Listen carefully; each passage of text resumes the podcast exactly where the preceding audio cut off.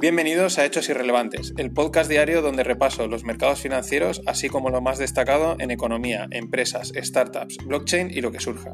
Disclaimer, no sirve como recomendación de inversión nada de lo que diga, son solo interpretaciones personales de este curioso mundo del dinero. Soy Mariano Angulo, esto es No Financieros y vamos al día.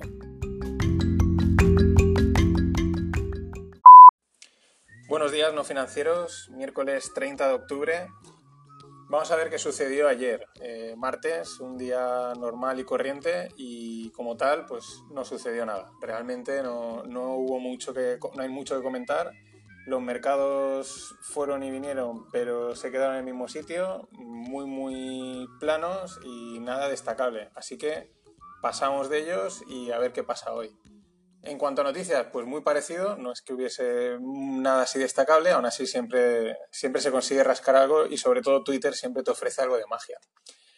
Vamos a empezar con, los planes de pensiones. Voy a poneros un poco en antecedente de cómo funcionan los planes de pensiones en, España, porque ahí salió una noticia, o mejor dicho, un globo sonda relacionado. Con que relacionado con los planes de pensiones, el gobierno comenta que va a revisar las, las ventajas fiscales que tienen. Mm, vamos a ver cómo funciona un plan de pensiones y entenderemos un poco mejor la noticia. Eh, un plan de pensiones al final es un producto financiero donde tú metes el dinero y el dinero va metido, se invierte, ¿no? Y para sacarle un rendimiento. En definitiva, donde estás metiendo el dinero es en un fondo de inversión y puede, puede ser el capital garantizado, te garantiza un rendimiento y el, dinero al final del, periodo, o puede ser de, capital, de renta variable, asumiendo más riesgo. Pero en cualquier caso es un fondo de inversión. Normalmente suelen ser, mm, se suelen ser más, más conservadores por el perfil del cliente que contrata un plan de pensiones. Solo que ese, ese fondo de inversión está envuelto bajo el paraguas de el marco legal del plan de pensiones y tiene una serie de ventajas, inconvenientes y condiciones. Mm, ¿Cuál es uno de los del cómo funciona? Pues vas aportando dinero y hay un momento en que tú puedes rescatar ese dinero. Normalmente, hasta hace poco solo podías rescatarlo cuando te jubilabas o si te morías, en ese caso no lo rescatas tú, lo rescatan tus herederos, si te quedabas en paro o sufrías una minusvalía. Es decir, casos en los que realmente no te agradece rescatarlo. Desde hace, desde el 2015, el gobierno cambió el plan, cambió las condiciones y pasados 10 años de tener contratado el plan de pensiones, se puede rescatar. A cambio, uno tenía ventajas fiscales. ¿Cuál es la ventaja fiscal? Pues que cada año el dinero que has metido en el plan de pensiones te desgrababa de la renta.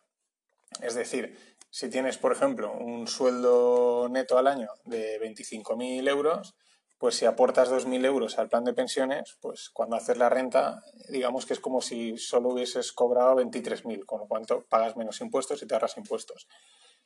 ¿Cuál es la trampa o el truco? Que estás, eh, estás aplazando el pago de impuestos, es decir, el día que tú vayas a cobrar los vayas a cobrar el, plan de pensiones, pagarás impuestos. Depende de la forma en la que lo saques, si es poco a poco o si es poco a poco o de golpe, pues vas a pagar o muchos impuestos o muchísimos impuestos. Por eso a mí personalmente no me gusta, me parecen realmente una trampa, porque aparte el otro problema es que el dinero lo tienes ahí bloqueado prácticamente de por vida. Incluso puede que cuando llegue el momento que lo necesites, y conozco varios casos, no puedas realmente sacarlo porque no quieres que te salven. Pues bien, esa es la ventaja fiscal que, bueno, que quieren revisar porque dicen que, hay que ver si, si realmente incentiva el ahorro o no. Al final, pues los gobiernos siempre empiezan a meter mano en todos los sitios, les gusta mucho atacar el ahorro. Y bueno, ayer había gente en Twitter que se escandalizaba un poco, que lo criticaba. A mí, como no soy partidario de los planes de pensiones, no lo recomiendo, porque para meterte en un fondo de inversión con unos condicionantes que no me convencen, pues directamente te metes en un fondo de inversión y tienes mucha más libertad y flexibilidad para mover el dinero. Entonces, mm, quizás no sea una mala noticia que decidan quitarle las ventajas fiscales a los, a los planes de pensiones, porque así, por lo menos a los clientes minoristas, que son los atrapados en los planes de pensiones, eh, ya no tendrán ninguna excusa para contratarlos. Y, en ese sentido creo que puede ser bueno, aunque es verdad que otra gente que, que sí que le podía beneficiar fiscalmente, pero ya digo, creo que son rentas un poco más altas, pues quizás pueda ser un, pequeño problema, pero bueno, siempre hay oportunidades. Dejando a un lado esta parte vamos con SoftBank, con una noticia curiosa del mundo, del mundo de las startups. SoftBank es, un, SoftBank es una empresa japonesa de, software, ¿no? como dice la palabra SoftBank, desarrollo tecnológico, que aparte tiene un vehículo de inversión en empresas, en startups, muy potente. De hecho, recientemente han sido los que han salido al rescate de, de la startup de coworkings llamada WeWork. Un caso curioso. Cuando, cuando salga alguna noticia nueva sobre el tema, la comentaremos. Pero bueno, el tema es que ayer encontré una noticia en la que SoftBank el año pasado, en 2018, invirtió en una empresa que se llama Wack Labs. Wack Labs es una startup de pasear perros. Es una startup en la que, bueno, pues la idea puede ser interesante.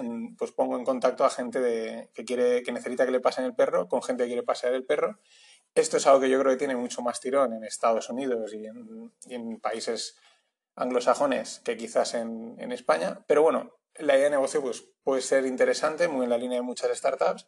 Lo curioso es que invirtieron 300 millones de dólares valorando la empresa en 650 millones de dólares. En la nota de prensa eh, también comenta que muchos usuarios se habían quejado en la startup porque incluso eh, habían habido pérdidas de perros. O sea, aquí la curiosidad es que hay veces que el mundo startup se le va de las manos y hace unas valoraciones de empresas realmente fuera de, lugar. Es verdad que hay otro, hay otro competidor de Wack Labs que se llama Rover.com. Parece que está, le está comiendo bastante el, terreno. Rover.com, como los coches, estos coches que se llaman Rover, R-O-V-E-R, y parece que le está comiendo un poco la tostada y han decidido, SoftBank ha decidido vender su participación asumiendo pues prácticamente pérdidas de un 50%, ya veremos si consigue venderla, que eso es otro, otro, otro tema en la inversión startup, que muchas veces no hay liquidez de salida, ¿no? no es tan fácil como en los mercados de acciones de compro y vendo, sino que tienes que encontrar un comprador. Esto viene un poco porque en, el último tiempo sí que he visto noticias relacionadas en el mundo de los animales domésticos, mueve mucho dinero. la gente que tiene animales domésticos gasta mucho dinero y de una manera constante y recurrente a lo largo del año y esto pues los fondos de inversión y las empresas se han dado cuenta y han intentado ir a por ello. De hecho hay algún fondo que ha rendido bastante bien invirtiendo en este tipo de empresas. Y cerrando con esto, vamos con otra noticia un poco, no tiene que ver con el mundo financiero, pero me parece curiosa comentarla. Ayer, eh, si antes de ayer, perdón, si ayer en el podcast de ayer os comentaba el tema de blockchain, la privacidad y tal, pues bueno, hoy tenemos nuestro lado de privacidad a la española. El INE dijo ayer que, que va a rastrear todos los móviles españoles, ha llegado un acuerdo con las teleoperadoras durante unos días de noviembre con fines estadísticos. Esto es bastante terrorífico porque está claro que las teleoperadoras nos rastrean pero al final es un pacto tácito. A cambio de que yo pueda usar tu aplicación gratis, tienes mis datos y así tú también me puedes ofrecer una serie de productos que yo necesite, no cosas que no necesite. Es como un acuerdo tácito, vale. Ahora, que esto lo haga el INE, que al final es el Estado, y, es muy tentador, la, la, tentación vive en el piso de arriba, pues a mí me parece cuanto menos peligroso porque la tentación de usar esos datos con otros fines dentro del Estado, pues no mola nada. Eh, pero España es España, Spain is different y enseguida salió eh, la Asociación Española de Protección de Datos, un ente también que tiene sus peculiaridades, pero al final perteneciente al Estado, a decirle al INE que a ver eso que iban a hacer, cómo lo iban a hacer, porque no estaba claro que lo pudiesen hacer. Spain is different y aquí las cosas van a nuestro ritmo.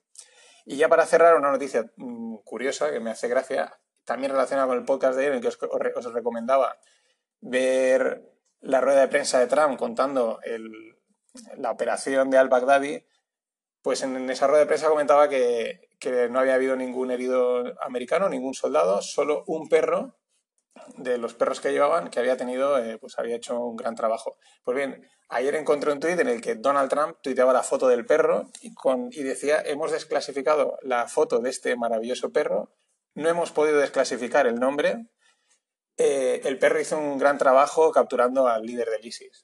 esto es muy americano, ¿no? Vamos a darle eh, heroicidad al perro, que, tiene su, que tiene su valor también.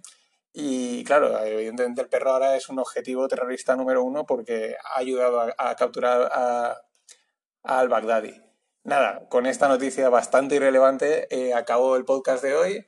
Gracias por escucharme. Acordaos, nofinancieros.com, en, en redes sociales, nofinancieros y nos oímos mañana.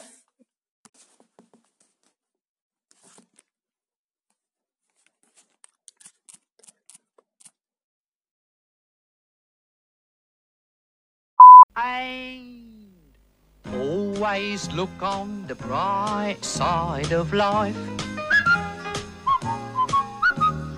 Always look on the light side of life.